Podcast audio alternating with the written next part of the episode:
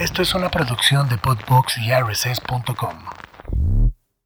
Hola, ¿cómo están? Esto es el podcast Mamá sin Límites y estás aquí porque sé que eres exactamente eso. El título de este podcast, Una Mamá sin Límites. Mamá sin Límites. Con Vero Ale. Comenzamos.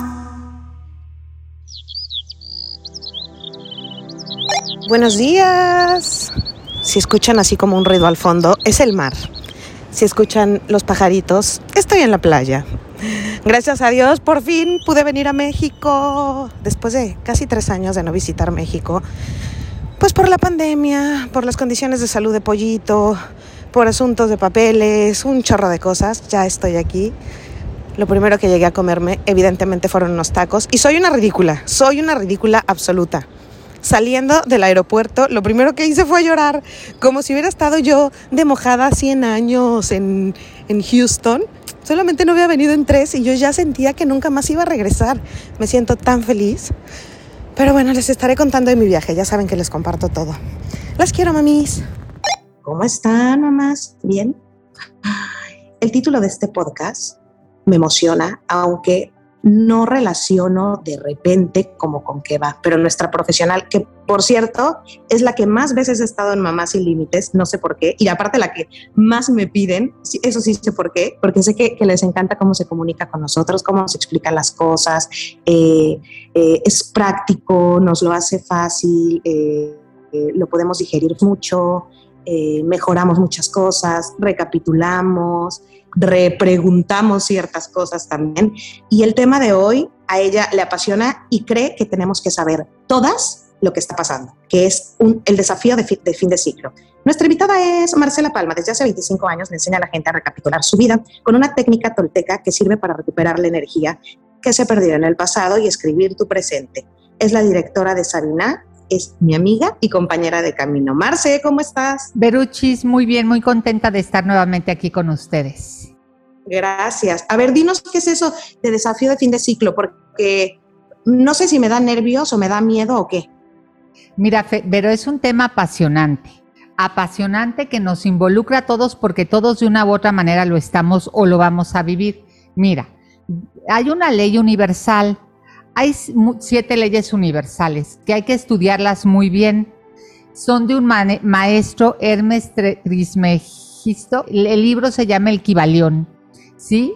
Es una sabiduría impresionante. Ok, una de las leyes universales es como es arriba, es abajo, como es adentro, es afuera, ¿ok? Entonces, si estamos cerrando un ciclo afuera, claramente, con la historia del COVID, de todos vernos, tocándonos y luego se cambia todo, entonces va a haber un cambio, eh, como es afuera, es adentro. Entonces, estamos cambiando de ciclo y a nivel astrológico también, ¿ok? Estamos cerrando una era, la era de Pisces para entrar a la era de Acuario. Yo no soy experta en astrología, pero sí en otras cosas. Y entonces, luz es energía, ¿sí? Ajá. La luz es energía, entonces si vamos a entrar a una época de luz, estamos diciendo vamos a entrar a una era de mayor vibración. Voy a poner un ejemplo. Esto no es real, es solo para entendernos. Imagínate que nosotros vibramos en 10, por, por poner un ejemplo muy práctico. Vibramos en 10 y la era de Acuario vibra en 15. Entonces, ¿en cuánto tenemos que vibrar nosotros para sentirnos bien en la Tierra? Pues en 15. Si, no, si no tenemos la misma velocidad que la nueva era, no vamos a estar cómodos en la Tierra. Por eso hay gente que se siente muy fatigada y con dolores de cabeza, porque la velocidad a la que vamos, la nueva velocidad no es la de nosotros. Entonces, ¿qué hace nuestra parte sabia? Nuestra parte sabia se proyecta en el programa más denso que tenemos, en el miedo más grande que tenemos. Ese miedo más grande que tenemos, si yo lo proyecto afuera, lo tengo que quitar y si lo quito me vuelvo más ligera. Es como si mi, mi maleta más pesada que traigo me la proyecto afuera. Y entonces en el momento en que la proyecto afuera, la suelto. Porque ¿cómo sé que soltar? La respuesta no está dentro. Escuchen bien esto porque es nuevo para todos. Porque todo mundo te dice la respuesta está dentro. ¿qué pasa si te digo la respuesta está afuera?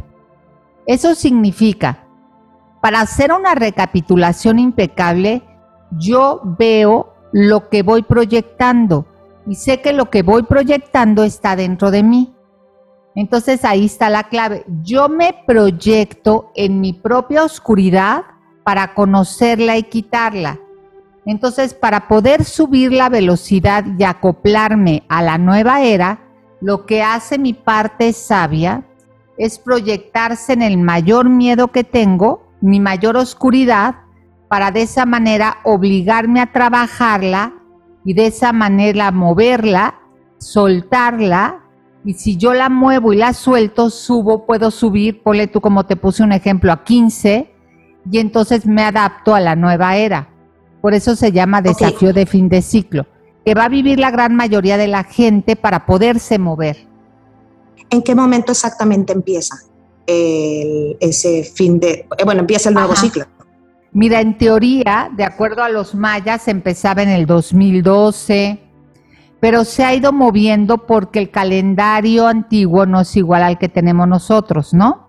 Entonces, en teoría el cambio de era en aquella época, el 21 del 12, y luego hubo otras personas que con mucho conocimiento, viendo los días, los horarios y demás, dijeron que fue este 21 de diciembre. Pero creo que todos podemos empezar a, ver que algo sucedió cuando entró el COVID. Claro, todos nos movimos en línea. Fue como súper claro, ¿no? Entonces, para todos es diferente pero es en estos, en estos meses. En mi, en mi caso personal, yo viví mi desafío de fin de ciclo en octubre, que fue cuando tuve el infarto cerebral. ¿Qué me llevó a ver mi peor miedo para poder quitarlo, volverme más ligera y poderme integrar a la nueva vibración, que era el miedo a la enfermedad y el miedo a la muerte? Si no me lo ponían enfrente y lo vivía, no lo iba a poder mover. Hay gente que a mí me dice, yo no le tengo miedo a la muerte. Creo que es el miedo primordial porque es el, miedo integrado del cuerpo. Tan fuerte y tan integrado que ni siquiera lo podemos aceptar. No nos hemos dado cuenta que toda nuestra vida y nuestros actos están basados en evitarla. Alimentarnos bien, hacer ejercicio, etcétera, etcétera. ¿Es para qué? Para no enfermarnos, para no morir no vamos a morir, somos seres eternos, vamos a transmutarnos. Pero para poder comprender eso e integrar el conocimiento, a veces tienes que vivir algo. Entonces sueltas ese miedo. En el momento en que sueltas el miedo, suelto la maleta más pesada. Cuando suelto la maleta más pesada, entonces mi velocidad sube y puedo llegar a una velocidad a integrarme a la velocidad de Acuario. Ok, a ver si me quedó claro. Ajá, sí. a ver. Lo que tendríamos que hacer sería como observar tal vez el último año de nuestra vida, qué es lo que más miedo nos ha dado, lo que más nos ha pesado, eh, con lo que más nos hemos peleado, lo que no hemos aceptado, y lo tendríamos que trabajar en esta época de fin de ciclo, porque si entramos a esta nueva época no vamos a vibrar al mismo nivel, ¿de acuerdo? Entonces sería como empezar un trabajo personal eh, justo pensando, eh, mi meta, por, mi meta, mi problema que más me estresa, con toda la salud, yo también, ¿no? De mi hijo. Veo eso y trabajo eso. Exacto, ya, ya le agarraste. Pero no solamente puede ser del último año, puede ser de ah. hace 10 años o... Es el miedo, yo le llamo el miedo primordial que todo mundo viene a trabajar, ¿sí? Ese miedo primordial yo le voy a poner creencia primaria. La creencia primaria siempre se sustenta por una creencia secundaria. Por ejemplo, el, voy a poner el que se muera tu pareja, tu hijo, lo que sea, ¿a qué miedo te lleva? Vete más profundo. ¿Qué miedo te da? Pues la pérdida. Sí, pero ¿a qué te lleva la pérdida? Pero a sentir un vacío, a, ¿Y qué más? a no volver a ver a la persona. Ajá, y si no la vuelves a ver, ¿qué pasa en ti? ¿Cómo te sientes? Aparte del dolor, quita el dolor. El dolor lo comprendemos. Mm, Vete más profundo. Sola. Exacto, ahí está. Entonces tu miedo primordial es el miedo a la soledad. Ahora te pregunto, Vero, si te vas para atrás, ¿cuántas veces te sentiste sola en tu infancia? Pues, pues varias. Mi, papá viajaba mucho, entonces. Ok. Cada 15 días se iba y regresaba, se iba y regresaba. Claro, ¿y qué sentías cuando te sentías sola? Yo recuerdo que o sea, me sentía como que yo era la, como era la, hermana más grande, como que era la encargada, como la responsable, la que le tenía que ayudar más a mi mamá, la que tenía que cuidar a sus hermanas, como más así. Ok, ¿qué pasa si te quedas sola ahora? ¿Sientes que tienes que cargar con el dolor de los demás y con las emociones? Ah, absolutamente, ah, sí, absolutamente. Bingo, sí, claro. Claro. Siempre Entonces, a la soledad me vuelve a llevar. Exacto, es volverme a tener que cargar a todos. Entonces te das cuenta, una pérdida te lleva a muchos otros miedos. Entonces tienes que ir hasta atrás para ir quitando todos, ¿ok? Y hay otra cosa. Y una cosa te va llevando a otra. Claro, pero lo más importante es, para poderlo quitar es, ¿quién te enseñó, quién de tus padres le tenía miedo a la soledad? es que según yo, no, yo así como que miedo no le tenía tampoco, hasta ahorita que lo estoy platicando contigo. Exacto, es, que es, que lo vas meditando, te vas yendo. Mira, sí nos gusta porque en realidad venimos solos, entonces es nuestra esencia. Siempre todos vamos a buscar un espacio de salida, de soledad porque es nuestra esencia primaria. Sin embargo, ya que estamos solos, sentimos este vacío por eso tenemos amigos, por eso tenemos pareja. O sea, la gente cuando la llevas a por qué quieren una pareja, siempre su fin último es el miedo a la soledad. ¿Por qué tenemos amigos y somos lindos y amorosos? Miedo a la soledad. Pero el miedo a la soledad, como todos los miedos, y esto es apasionante, no es tuyo, es aprendido. Y entonces si yo veo, por ejemplo, a mi papá y a mi mamá, pasaron años y quizá cada uno pudo haber volado por su parte. No porque se odiaran o se pelearan, simplemente porque no se realizaban y no, no despertaban lo mejor de cada uno de ellos. Y sin embargo, en el, miedo a la soledad, pues nunca se abandonaron. Entonces ellos me enseñaron, está mal estar solo. De ahí mi mamá muere, mi papá conoce a alguien en cinco minutos que me está diciendo, está muy mal estar solo. Entonces te vas dando cuenta por los actuares de tus padres que ellos de una u otra manera, sin expresártelo verbalmente, te llevaron a integrar en ti está mal estar solo. Mira, hablando de, los niños, cuando yo tengo pacientes que me dicen, ¿me puedes ayudar a embarazarme? Bueno, es, es una manera de decirlo, ¿no? Normalmente siempre la pregunta es, ¿por qué quieres tener un hijo? es apasionante. Siempre hablan de yo, yo, yo.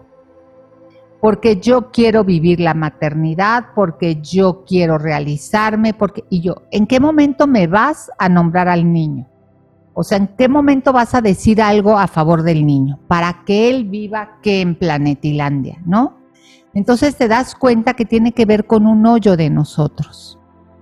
Encuentra ese hoyo y trabájalo si es miedo a la soledad, miedo a una vejez sola, a lo que sea, y entonces trabajas ahí y el miedo y el, y el dejar ir, el let go se vuelve más fácil. Tú puedes dejar ir a alguien porque no me quiero enfocar solamente a un niño, sino también a la pareja, porque ahorita me ha tocado muchísimos pacientes que es momento de dejar ir a su pareja. Y entonces dices, ok, voy a dejar ir a mi pareja, ¿por qué no la puedo dejar ir? es que estoy enamorada. No, háblame de tus miedos. Y normalmente la base es el miedo a la soledad. ¿Quién te enseñó que vivir sin pareja está mal? Verbalmente o de palabra. Y vas a llegar a que tus papás se aferraban. ¿A dónde estás? ¿Con quién te fuiste? No me vayas a engañar, no. Es todo el no me abandones, no me abandonen. Te están diciendo, está mal estar solo, ¿no? O terminas con una pareja y luego luego te dicen, oye, ¿qué te parece? ¿Te presento a alguien? Tengo a alguien para ti.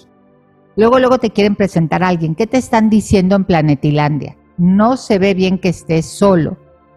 Entonces la soledad es un código en el cual la gente en general tiene la creencia que está mal, cuando es nuestra esencia divina.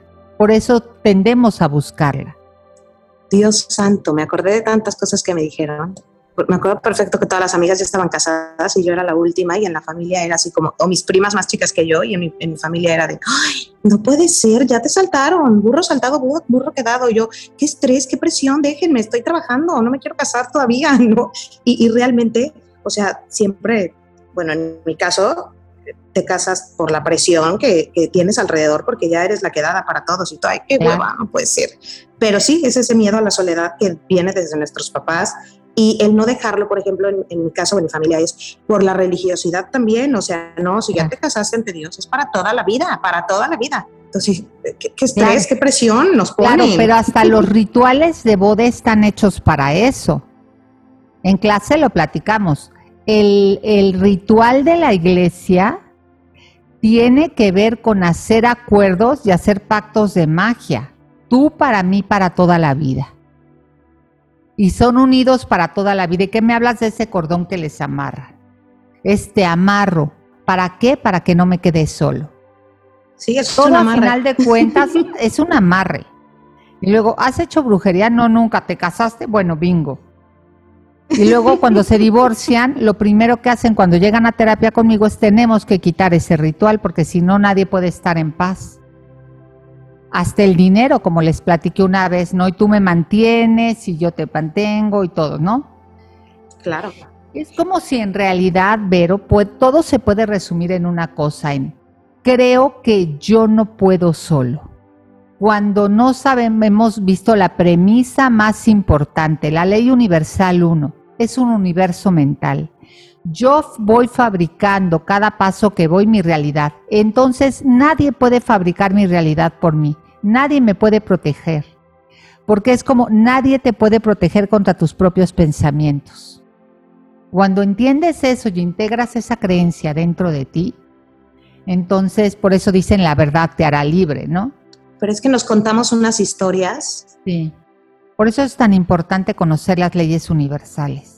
Y hay leyes universales de la era pasada y esta era va a haber nuevas leyes universales. A mí no me las dictaron como leyes universales, nada más me dijeron, anota las leyes de la nueva era, velocidad nueva, leyes nuevas.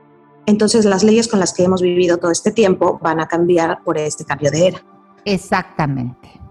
Cuando las vaya aterrizando, que ya las estoy aterrizando porque me las va dictando esta voz, y ya las empiece a dar en mi próximo taller, las vamos comentando, ¿sale? Nada más déjame tenerlas ya un poquito más. Aterrizadas. Entonces, para sacarle provecho a este cambio de era, ¿cómo podemos trabajar ese miedo o esos miedos y, poder empezar a vibrar, como tú dices, en la, en la, en la vibración correcta de la nueva era? ¿Cómo recapitulando sería? sí, recapitulando. Pero ¿qué te parece algo mejor? ¿Qué te parece si para no tener que vivir el evento de fin de ciclo con dolor, me adelanto y trabajo mi mayor de los miedos? ¿No? Si yo, yo hubiera trabajado perfecto el miedo a la enfermedad y el miedo a la muerte lo hubiera comprendido, quizá no hubiera vivido un infarto cerebral. Entonces, ¿podríamos evitar el evento de fin de ciclo, el desafío? Trabaja el mayor de tus miedos. Ponlo frente a ti, escríbelo y empieza a hacer preguntas, una tras otra, tras otra. Miedo a qué y te vas yendo más y más y más. Y si alguien necesita ayuda, con mucho gusto yo los apoyo. Ok, entonces si nos adelantemos en trabajarlo, puede ser no doloroso, no tan doloroso. Sí, es que ya me dejaste pensando en un millón de cosas. Entonces, lo que tengo que hacer es encontrarlo, lo reconozco, lo escribo y me empiezo a hacer preguntas y me voy yendo cada vez más para atrás eh, para, para, encontrar desde dónde viene, por qué lo siento, de dónde, a dónde me ha llevado y así antes de que realmente surja ese evento eh, que dices, puedo reconocerlo antes y evitarme ese dolor. Exactamente. ¿No? Comprender que ese miedo no es tuyo, fue instalado. Perfecto. Perfecto. ¿Y qué otra cosa nos recomiendas? ¿Cómo, aparte podemos subir de vibración para estar en la, en la nueva vibración de esta nueva era? Mira, no hay otra manera más que soltando todas las creencias y los miedos. Yo les dije esto, mira, al, al, yo les digo que, por ejemplo, para verlo más gráfico, imagínate una galleta de jengibre, ¿no? Adentro de una galleta de jengibre hay un muñeco chiquito. Yo le digo el hombrecito el verde. En clase le estamos llamando el Lulu, por poner un nombre simple así. Un Lulu. Ese Lulu es la carga de todo lo que te dijeron y de los miedos de tus padres, tus abuelos y tus ancestros. Ese Lulu es el que está manejando nuestra vida. Entonces no tenemos que conocernos a nosotros, tenemos que conocer a Lulu. ¿Qué tiene, qué quién tiene escrito, quién se lo dijo y borrárselo?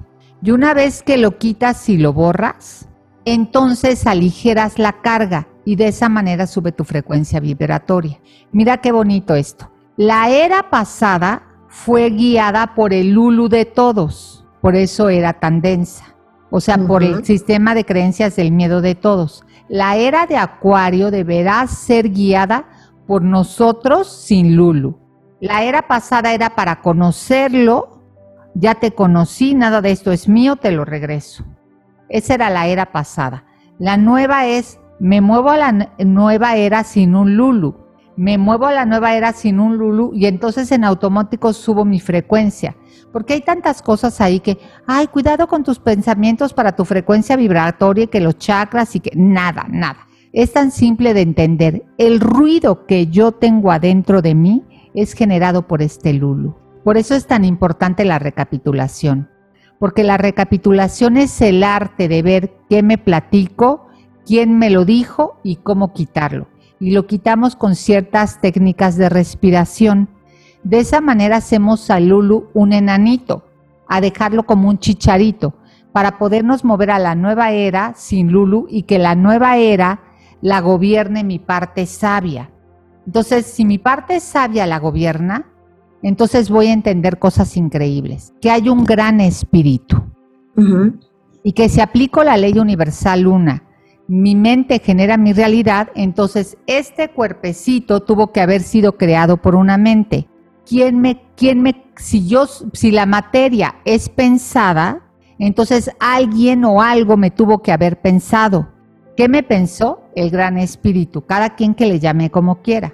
Si yo fui pensada por el gran espíritu, pues entonces esta nueva era puedo vivir desde la mente del gran espíritu y decir todo el tiempo, yo habito en la mente del gran espíritu, yo habito en la mente del gran espíritu. Y no dejar que el Lulu gobierne mi vida, sino entregarme a que esta mente que me fabricó gobierne mi vida.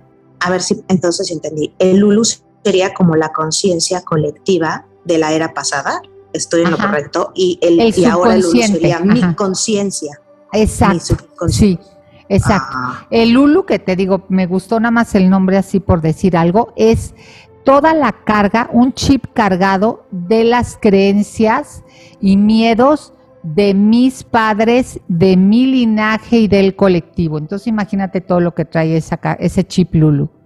Y el, la nueva era, puedo entregarle mi vida al gran espíritu y vivir desde ahí y decir, tú eres una mente tan sabia, tan sabia, no condicionada, que voy a dejar de querer controlar desde el ego y decir, tú sabes mucho más que yo, te entrego y confío.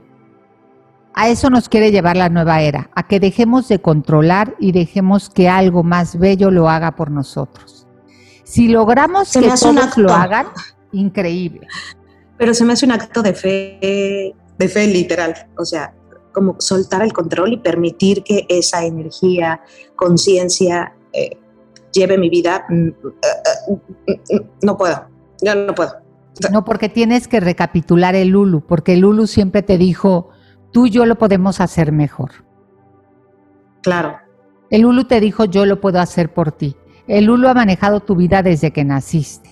Podría ser también como el ego, entonces. Es el, el Lulu es el ego, nada más que como ya no quiero usar ego porque se oye muy psicológico, por eso le puse el Lulu. Pero eso es el ego, es el ego te dice yo puedo más que el, que el gran creador de todo.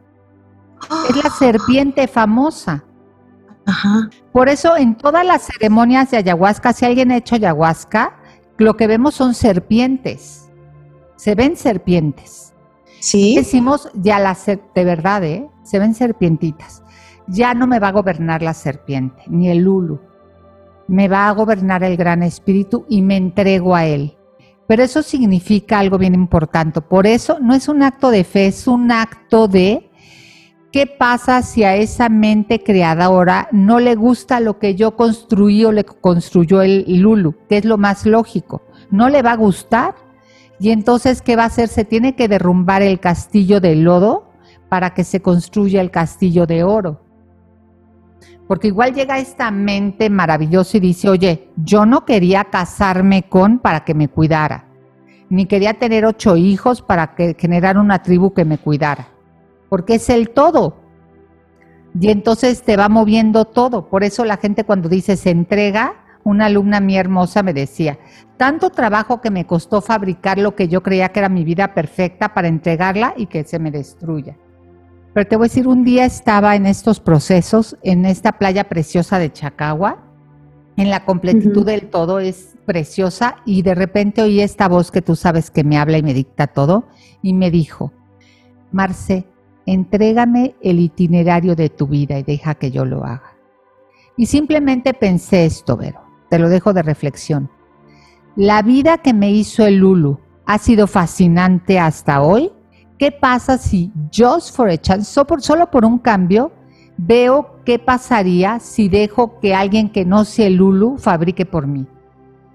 Si lo que he venido haciendo no me funciona, pues lo dejo de hacer. Pero suena muy fácil.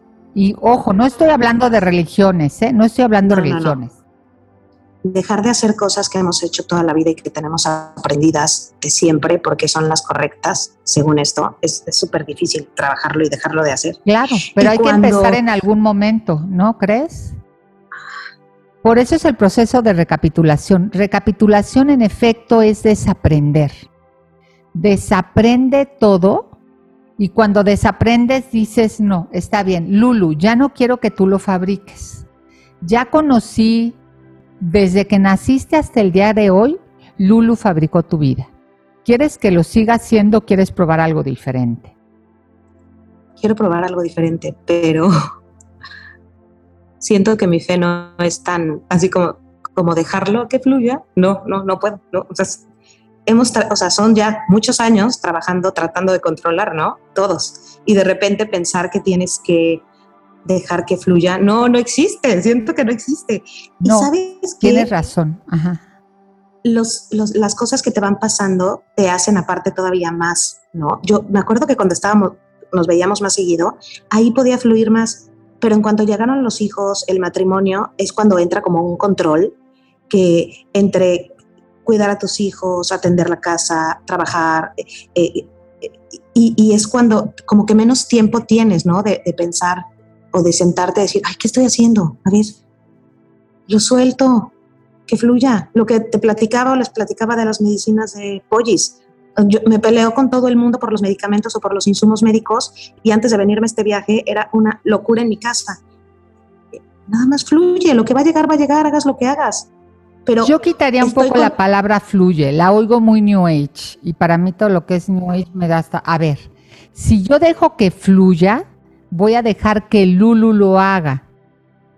Si yo le quito el poder a Lulu, entonces, y ya sé que ya estoy entregada a una mente mayor, entonces sí puedo descansar, porque sé que esa mente es perfecta, pero la mente de Lulu no es perfecta, está condicionada.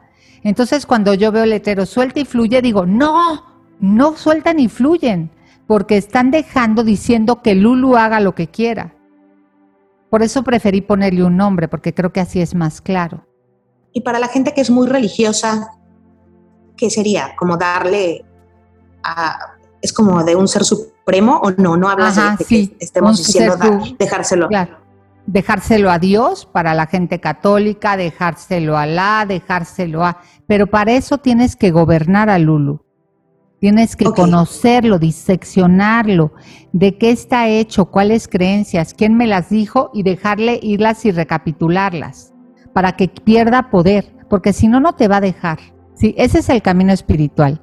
Diseccionar a Lulu, hacerlo chiquititito y que ya no gobierne tu vida.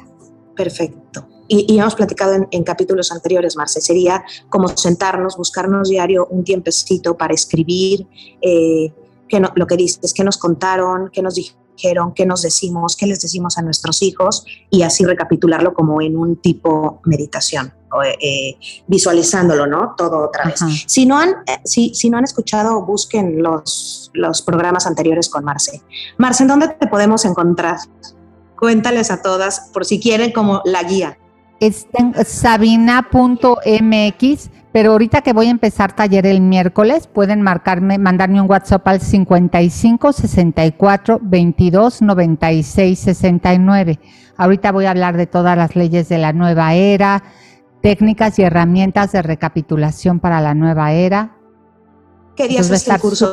¿O de qué se miércoles, Miércoles en vivo por Zoom de 5 a 7 y luego te lo mandan a tu correo los lunes y se queda en, la, en el, mes que dura el módulo. ¿Podrías volver a darnos tu teléfono, por fin? 55 64 22 9669. A ver, ¿cómo crees que voy a cerrar este programa, Marce? ¿Qué digo siempre después de que platicamos? Me dejas pensando muchas cosas siempre. Tengo que regresar con Marce. sí.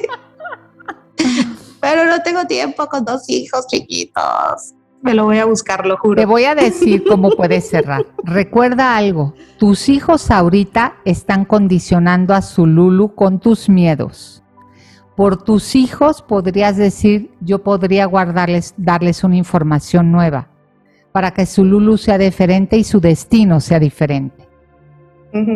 Ya escucharon Muchas Mis hijos fueron un motor para hacer un trabajo espiritual profundo. Era lo mejor que les podía regalar, una mejor información. Y es la mejor herencia que les podemos dejar. Te quiero muchísimo, Marce. Pórtate bien. Yo también, te veo por aquí ya. Nos vemos prontito. Besos. Igualmente. Y gracias a todas ustedes, mamás, también por conectarse con nosotras.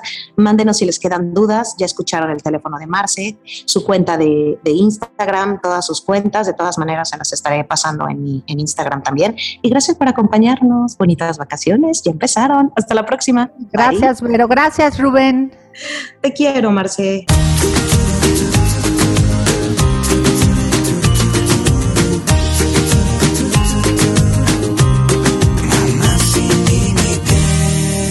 Con Vero Ale. Esto fue una producción de Podbox y Suscríbete y escúchanos en todas las plataformas de podcast.